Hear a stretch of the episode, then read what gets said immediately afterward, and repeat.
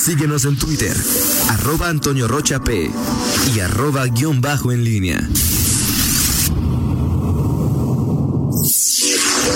En línea con la entrevista. 8 de la mañana con 7 minutos, eh, regresamos aquí en línea eh, matutino, eh, estamos con el gusto de saludar, tenemos en la línea al secretario de salud, al doctor Daniel Díaz Martínez. Doctor, muy buenos días, una sorpresa, ¿por qué el semáforo naranja, que de alguna manera diga, podemos decir que se veía venir, pero ¿por qué entre semanas? Se había dicho que el 9 de agosto terminaba, el, eh, estaba vigente el semáforo rojo. Eh, ¿Por qué así? ¿Por qué ahora? Eh, buenos días, doctor. Buenos días, Miguel. Nosotros seguimos en una fase ascendente de, de, casos, se siguen presentando bastante casos, en acumulados tenemos más de 24 mil. Hay algunos criterios que la federación ha considerado. Hay más de 14 mil pacientes recuperados. El porcentaje de ocupación se ha mantenido entre el 50 y 55%. La ocupación de camas con ventilador también está en el 22%. Hemos hecho más de 60 mil pruebas. El Estado tiene una de las tasas de letalidad más bajas no son números, no son cifras, son personas que han perdido la vida, son casos, son familias que la están pasando muy mal. Y sí desconcierta, ¿no? Tu, tu pregunta y la de algunos sectores empresariales porque constantemente hemos estado nosotros atendiendo a todos y cada uno de ellos eh, con la presión de que necesitábamos revisar qué otras actividades económicas se iban a reactivar por el impacto económico que ha tenido esta contingencia tan prolongada, siempre y cuando no se pusiera en riesgo la vida de las personas. Eh, yo creo que jamás hemos dicho que se va a aperturar más allá de lo que pueda poner en riesgo la salud y vida de los ciudadanos guanajuatenses está tratando de dar orden y de ser inclusivos, de ser equitativos con también aquellas personas que lo están pasando mal en el sector comercio, en el sector empresarial, porque están saliendo las personas a la calle de manera desordenada, ¿no? A partir del primero de junio. Estamos muy lejos de tener controlada la contingencia sanitaria en nuestro estado, en eso hemos sido claros que no se deben relajar las medidas y sí, al estar revisando yo hoy ciertas declaraciones, yo me pregunto, y eso lo asumo personal, a ver, me estaban pidiendo que revisáramos el semáforo para poder aperturar una vez que la propia federación, después de reunirnos con los gobernadores y con los secretarios de salud y tratar de tener consenso en este tipo de decisiones, bueno, ahora resulta que no. Hay que dejar muy claro que es un color de transición. En un semáforo no existen los colores naranja.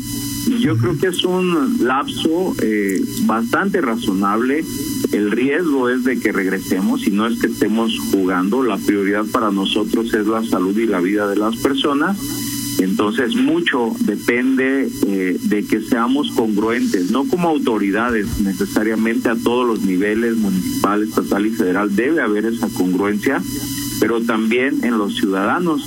Muchas de las personas que hoy declararon me han solicitado pruebas para sus familiares que han hecho reuniones familiares, que se han contagiado o que alguno de las personas con las que convivieron resultó positivo. Entonces, ¿por qué comento esto? Porque muchos de los casos que se registran no se registran en actividades laborales. Desde luego que hay un incremento relacionado directamente con la, el incremento en la movilidad, pero muchos casos, si no es que la mayoría, se están contagiando en escenarios de socializar, de reuniones familiares, de paseos, y pues eso es lo que está pasando, es un eh, cambio de transición, el semáforo puede regresar a rojo si se incrementa nuevamente el número de pacientes hospitalizados y la tasa de letalidad, que repito es de las más bajas a nivel nacional para ser un estado de 6 millones de habitantes. Y hay que recordar que el número de casos que estamos identificando es porque hacemos muchas pruebas, que es una de las estrategias para poder aislar a los pacientes. Eh, yo estoy convencido que no es que haya menos casos en otras entidades eh, o en otras ciudades de mayor densidad poblacional. Lo que debemos hacer es todavía muchas pruebas para identificarlos en etapas tempranas y eh, creo que la ocupación hospitalaria refleja de una manera muy fehaciente la gravedad de la pandemia.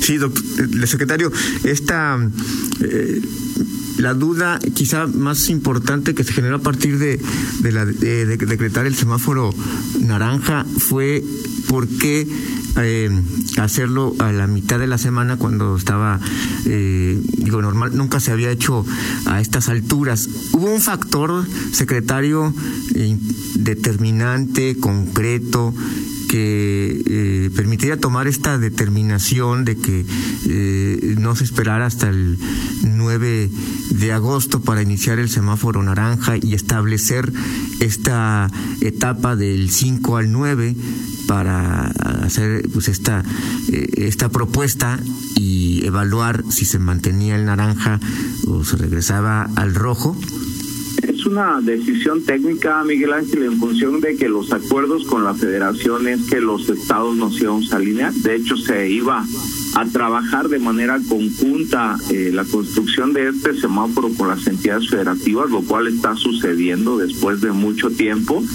Y nosotros más bien nos habíamos retrasado en hacer el cambio en el estado de Guanajuato, como lo hicimos alguna vez, a pesar de que eh, en el semáforo federal aparecemos en naranja, nosotros decidimos permanecer en rojo, pero en esta ocasión eh, tres semanas continuas, más de 14 días de que corresponden a un periodo de incubación completo, se estabilizó. Y eso no es echar las campanas al vuelo, no es confiarnos de ninguna manera. Se estabilizó el porcentaje de ocupación hospitalaria, la tasa de letalidad. Seguimos haciendo muchas pruebas, vamos a encontrar muchos pacientes, ¿eh? inclusive un porcentaje muy importante de asintomáticos que a quienes se les da un seguimiento muy puntual pero ese fue el motivo, es un motivo técnico de alinearlo al semáforo federal. Si vuelve a incrementarse el porcentaje de ocupación hospitalaria y se incrementa la tasa de letalidad, entonces tendríamos que regresar al rojo. Fueron los acuerdos que se han tomado en Conago y con todos los secretarios de salud y los gobernadores. Ahora, doctor, y con este, a partir de que se da este anuncio ayer ya algunos municipios como digo lo que de los que conocemos porque lo han hecho público como Irapuato como San Miguel de Allende Irapuato por ejemplo eh, anuncia que eh, mantiene algunas medidas que ya tenía implementadas y, que son más duras que otros como el, el tema del transporte la no circulación del transporte público el fin de semana. Eh, en San Miguel de Allende se mantiene la restricción para cines y, teatros y hay un protocolo que, que, va a ser sometido a aprobación del ayuntamiento de ese municipio. Eh, ¿Cuál es la petición que ustedes han hecho o que harán o que hacen a los ayuntamientos? Eh, en, en, el contexto de este semáforo naranja. Obviamente tienen autonomía, pero ¿hay alguna recomendación que ustedes hagan como Secretaría de Salud del Estado? Pues hemos hecho muchas, Miguel Ángel, y en algunos municipios se han hecho esfuerzos importantes por seguir cuidando la salud de sus habitantes ahí localmente, con diversas estrategias y con recursos también que han puesto los municipios, un trabajo ahí de coordinación con las jurisdicciones sanitarias y la Dirección Municipal de Salud. Pero hay otros que no, entonces no es que vayamos a hacer esto, lo hemos estado haciendo, insistiendo por eso creemos que es una responsabilidad compartida. Eh, debemos estar preparados desde hace mucho tiempo. Nuevamente, repito, como que nos hubieran avisado antes para prepararnos. Yo sí hemos tenido reuniones semanales con cada uno de los sectores y también con los municipios. De hecho, hoy tendremos otra convocada por la Secretaría de Gobierno con los alcaldes para atender, como lo hemos hecho, cada una de las particularidades y en este ejercicio de retroalimentación y de compartir eh, eh, actividades que han resultado para unos municipios buenas, para otros no, el, el problema como lo hemos eh, anunciado Miguel, está en 10 municipios, está el 80% de los casos, municipios con mayor densidad poblacional y municipios que tienen áreas conurbadas vulnerables eh, con algunas faltas de servicios. Entonces ahí la Comisión Estatal del Agua, el DIF, Secretaría de Desarrollo Social Humano, también están haciendo un trabajo importante con jornaleros, con migrantes, también la Secretaría del Migrante. Entonces esto lo hemos hecho, no es que lo vayamos a hacer y debemos escucharlos. Si a partir de esas decisiones eh, que han sido muy importantes para nosotros, sus comentarios, podemos modificar la decisión o mantenernos ahí porque parece que el color rojo y naranja para muchas personas es verde y amarillo. Jamás hemos dicho eso. Estamos muy lejos de ya poder controlar esto, pero la misma Organización de Mundial de la Salud ha comentado el impacto que tiene para la salud, para la vida y para la economía de las personas, que es un fenómeno social de un impacto inusitado. Entonces, por ahí va el escenario, es bueno siempre la controversia, pero es mejor que nos den espacios como el tuyo para aclarar todo este tipo de situaciones. Nada por encima de la salud y la vida de las personas, pero sigue habiendo muchas personas que se resisten, por ejemplo, al uso del cubrebocas y hay controversia, no hay de, desconcierta que primero nos pidan que revisemos estrategias para reactivar otros sectores económicos y ahora nos digan que no sabían. Adelante, Toño. Bueno, eh, buenos días. Buenos días, doctor. Te saluda Toño. Rocha.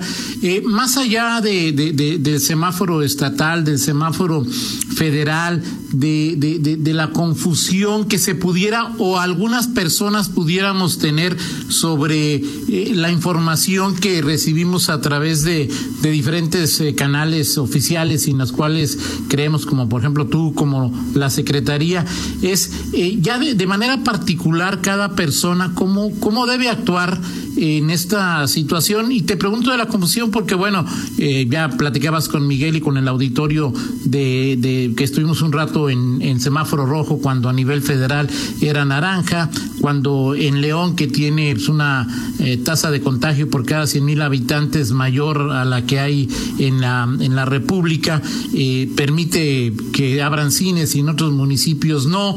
Ayer en un comunicado la Secretaría de Salud que encabezas hablaba de de, limpiar constantemente superficies. El director del hospital regional, eh, Juan Luis Mosqueda, decía pues que no, no era tan importante, que el contagio por contacto eh, era el menos probable. O sea, es decir, en esta infodemia, quizá, doctor, ¿cómo debemos actuar de manera individual, más allá de la parte general, de manera individual, cuál es tu consejo como doctor, como alguien que ha vivido todos los días, todas las horas de cerca esta pandemia? Toño, muchas gracias. Yo creo que esa infodemia es porque algunos, no todos, ¿eh? y yo agradezco la oportunidad que nos dan medios de comunicación, nos cruzan y cada uno desde su expertise y desde su perspectiva, pues da su punto de vista. Lo que hay que dejar muy claro es que el semáforo está construido bajo una decisión técnica y social y económica. Eso hay que comentarlo. Pero el virus no sabe de colores, ¿eh? no sabe de visas, no sabe de condición socioeconómica, no ha respetado género, grupos de edades, eh, ha afectado de la misma manera a muchas personas que se exponen. Como médico te puedo comentar que yo no he ido a un restaurante y no voy a ir tampoco a un cine ni a un bar ni tampoco, de acuerdo a mi culto, no voy a ir a una iglesia en este momento. Eh, eso se lo digo como ciudadano.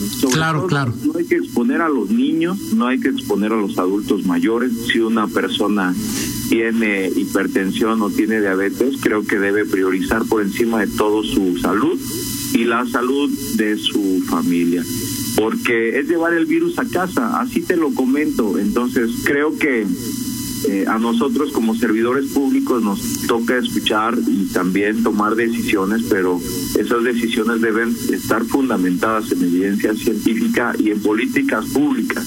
Pues no somos un Estado eh, que se esté en este momento resistiendo a poder apoyar a todos los ciudadanos. Al contrario, eso es lo único que pretendemos, la equidad, la justicia social, pero debe haber un fundamento y desde luego que en ningún momento estamos diciendo que el semáforo está en verde o está en amarillo, es un color de transición.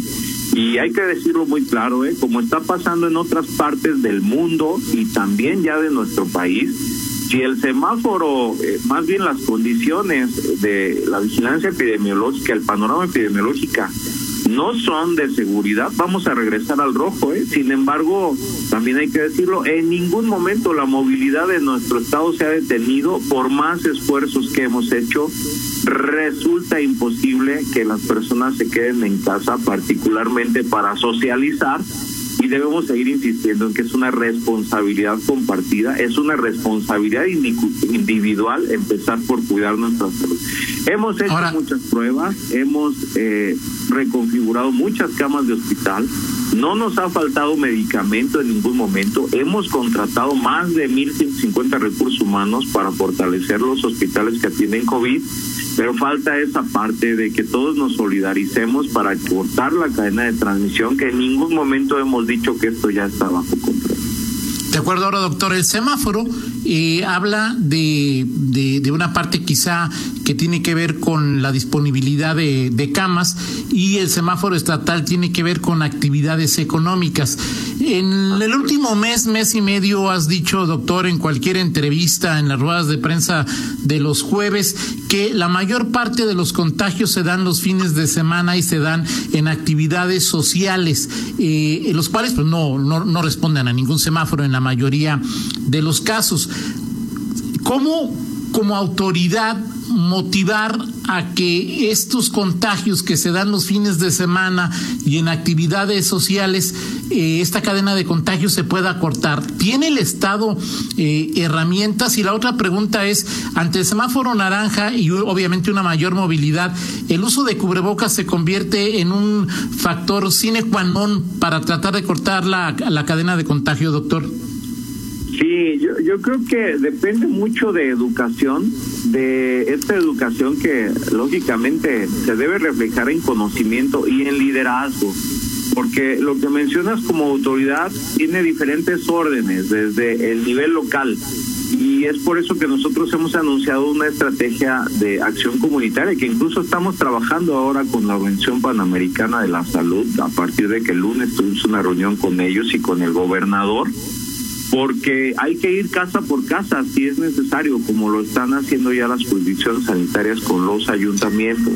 Entonces es muy importante que esto se considere desde la acción comunitaria, desde liderazgos locales. Hemos visitado a comisariados ejidales, hemos visitado a delegados, a presidentes de colonias y lógicamente, como lo comentamos hace un ratito, insistir con los municipios. Jamás hemos sido nosotros alguien que señale que alguien no está haciendo su trabajo. Creo que esto debe ser trabajo colaborativo entre todos los órdenes de gobierno y desde luego hay una gran responsabilidad como individuos, incluso liderazgo a nivel familiar, porque te repito, con ejemplos cotidianos, no, oye, es que mi hijo estuvo en una reunión conviviendo con unos amigos, se fue de paseo, hágale la prueba porque ya hay dos, tres positivos en ese grupo, a ese nivel tenemos que estar trabajando. De acuerdo, y el uso del cubrebocas es fundamental ahora. Es fundamental, cada vez conocemos más de la transmisión del virus. Tú mencionaste a alguien que declaró ayer que posiblemente las superficies sí juegan un papel importante. Eso está demostrado. ¿eh?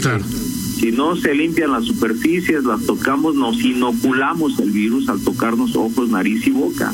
Pero por otro lado, hoy sabemos eh, con elementos más contundentes científicos que el virus se respira. Se respira en un espacio confinado, cerrado, en un espacio donde no hay buena ventilación e iluminación natural, donde hay concentración de personas y donde estas personas no tienen cubrebocas. Entonces hay que utilizar un cubrebocas y tienen razón cuando me cuestionan sobre los gimnasios, por eso es que no es una apertura sin ton ni son, hay protocolos de seguridad y si no se respetan estos protocolos ante una visita de seguridad, como lo hemos hecho y también se nos ha cuestionado, cuando se suspenden actividades que quiero explicar que no se suspenden de primera intención. Los verificadores hacen una especie de checklist sobre los protocolos de higiene que deben de tener todos los negocios y si hay incumplimientos se dejan observaciones y es hasta una segunda, tercera o cuarta visita. Si se identifica que no se cumplió, porque se pacta ahí la siguiente visita, es que se suspenden actividades y no somos los únicos, también lo hace reglamentos, lo hace fiscalización a nivel local. Hay que ser muy claro que nosotros no vamos a perder de vista esa situación.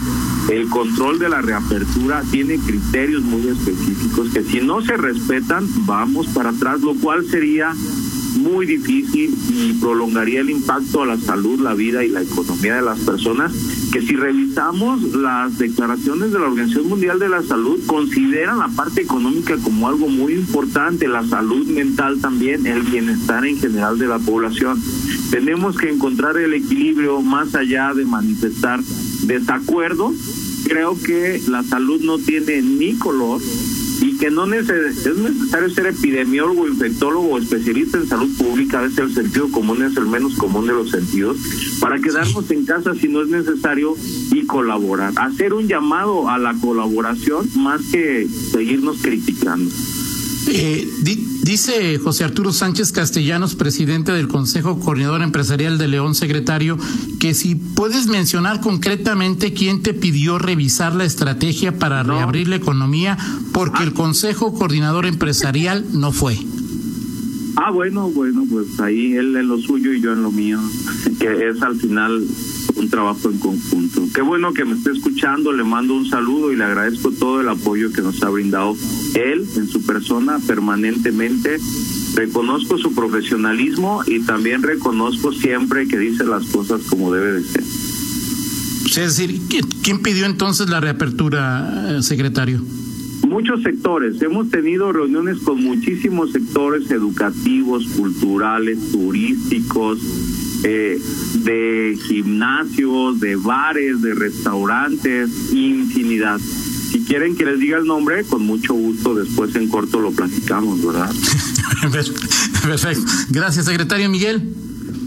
Sí, este, ¿qué tal, secretario? Nuevamente, sí, el, el, en este contexto y bueno, con el, el tema del, del, uso del cubrebocas, que, que es hoy nuestro eh, mejor escudo, y también ya de cara a lo que viene, eh, que, que los que están organizando, los que todavía tienen esperanza, eh, secretario, de, eh, de organizar, de que se puedan concretar los eh, eventos pendientes, hablo de Festival del Globo, de algunos otros eventos que todavía se encuentran en stand-by, este semáforo naranja puede alimentar sus esperanzas de que se puedan realizar o eso todavía tiene que esperar o estamos cerca de esa determinación, secretario? Tiene que esperar, Miguel. Yo no me gustaría especular en ese sentido y generar falsas expectativas. Tenemos que esperar y ver el comportamiento eh, del panorama epidemiológico que vamos a tener en el estado de Guanajuato. Ninguna, ninguna de las eh, de los cálculos que se han hecho y con mucho respeto y admiración, porque conozco cómo trabaja el CIMAD y el CONACID, los doctores, los matemáticos eh, ninguna predicción ha resultado correcta porque hay variables que eh, no son fijas, que dependen mucho del comportamiento social y el comportamiento social no es una variable que se pueda tener como una variable concreta. De ser así, el realmente se hubieran cumplido estas predicciones. La estadística, los análisis estadísticos así nos lo mencionan depende mucho del comportamiento social, lo cual también ha resultado doloroso, porque también así lo han comentado muchas personas. Eh, van a esperar que les diga el nombre, que se suspendan eventos tan importantes como el Festival Internacional Cervantino o como eh, la Jano Cermese, por ejemplo, que van a tener ediciones virtuales. Pero esto impacta en la economía de las personas porque se generan mucha, muchos empleos, se genera visita para nuestro estado y hay que mantener el, el, control. Esto hay que decirlo. Mi tema es la salud. Si alguien más quiere que me, que me meta en aspectos económicos o comerciales, ahí yo le pediría a mi secretario que me apoyó, ¿verdad? Incluso en el mensaje, Mauricio sabía que atendiéramos este tema, al de turismo, que atendiéramos el tema de turismo a los municipios también que revisáramos ahí qué pendientes tienen en cuanto a eventos. Nada encima de la salud y la vida de las personas. Mi trabajo es dedicarme al cuidado de la salud, como lo hemos hecho, la reconfiguración de hospitales, ver que haya medicamentos y a seguir recomendando los programas de salud preventiva, de, mejorar la salud de la población desde la parte preventiva es fundamental, pero todos hemos visto cómo esto ha repercutido en el aspecto económico. Eh, eh, secretario, me dice José Arturo Sánchez Castellanos que por qué hacer una acusación en público y lo quieres resolver en corto. Dice que es obvio que él supone que te referías al Consejo Coordinador porque fueron los únicos que tuvieron rueda de prensa de ayer y él insiste en que ellos no pidieron esa reapertura de la economía y que le queda la impresión de que el señalamiento de culpa se lo atribuyes a ellos porque ellos tuvieron rueda de prensa, dice José Arturo, secretario. Ah, bueno, aclaro que no es una un llamado de atención personal. Las declaraciones a mí me llegan por muchos medios, a WhatsApp, a mis redes sociales. No son los únicos que han declarado al respecto. Hay un periódico que muestra otras declaraciones y así como están ahí, pues así están. Entonces, yo estoy a sus órdenes, él tiene mi teléfono y siempre también he respondido a sus solicitudes de apoyo como él lo ha hecho a las mías, sin ningún problema. Entonces, no sé si la intención es hacernos pelear en este momento, Toño. No, yo te estoy pasando el recado de José Arturo. O sea, yo no me tengo ninguna, ninguna intención más que darte la pregunta que él quiere que te haga, secretario. Ay, con todo gusto respondido. Sí, sí, yo no tengo ninguna intención en que alguien se pelee, secretario. Mi intención es que quien nos escucha y te quiere hacer una pregunta y tú deseas responder, lo hagas. No soy promo no soy, no soy Don King, secretario. Con mucho gusto, Toño. Siempre Perfecto. Muy bien. Y finalmente, de mi parte, tras la reunión con la Organización Panamericana de la Salud, ¿se tocó el tema de la probabilidad de que Guanajuato compre vacunas, secretario? Sí, sí se tocó ese tema, como lo hemos tocado desde hace mucho tiempo. Y el escenario hoy es que no hay una vacuna.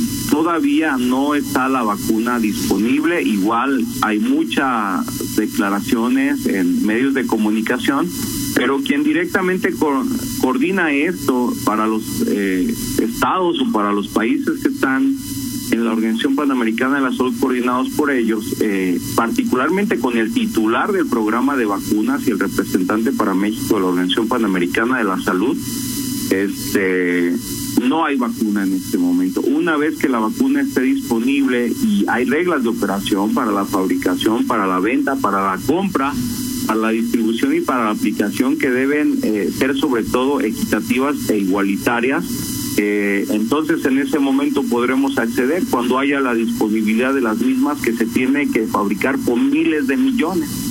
Y es algo que hasta este momento no ha sucedido y que probablemente se lleve meses, se lleve meses para que esto sea. Si todo va bien, es posible que hasta el próximo año no tenemos todavía una fecha exacta, precisa para poder acceder a la misma, pero estaremos muy pendientes con una comunicación permanente con ellos. El propio gobernador estuvo atendiendo eh, a, a, este llamado, a esta reunión convocada por ello, porque es nuestra intención en el momento que esto ya esté materializado, pues poder beneficiar a la población guanajuatense. Perfecto, Miguel. Sí, secretario, simplemente para agradecer su, su eh, atención a esta comunicación y bueno, eh, preguntarle si tiene algún mensaje final para eh, la población, para nuestros radioescuchas en este contexto y por supuesto con la petición para que mantengamos la comunicación en siguientes en los siguientes espacios. Sí, aclarar que el color naranja es un color de transición, que es un aspecto técnico, es repetir, el virus no respeta colores ni respeta semáforos y que también es una decisión personal el acudir o no a estos centros que se pueden llegar a reaperturar bajo estrictos protocolos de seguridad. Si no es así, no hay condiciones para que las personas los visiten y repito, no voy a cambiar ese esta recomendación de que no es bajo su propio riesgo porque están poniendo en riesgo también a otras personas. Y voy a cerrar con un comentario muy personal. Yo estoy hoy convencido de que pudiéramos aperturar de manera organizada otro tipo de actividades económicas si hubiera verdaderamente respeto a los protocolos, a las medidas de higiene, si no se bajara la guardia, porque nosotros estamos viendo personas que están llegando a los hospitales incluso tarde eh, por automedicación, porque no quieren dejar de trabajar, porque se resisten a dejar a sus familias solos. Entonces, hay que considerar eso, cada quien ve de su, desde su perspectiva, siempre priorizando el bienestar de las personas, pero tenemos que ser solidarios y, y debemos de respetarnos entre todos, sobre todo si yo me pongo un cubrebocas, estoy respetando a la otra persona porque puedo evitar que se infecte o que me infecte yo o que se infecte mi familia.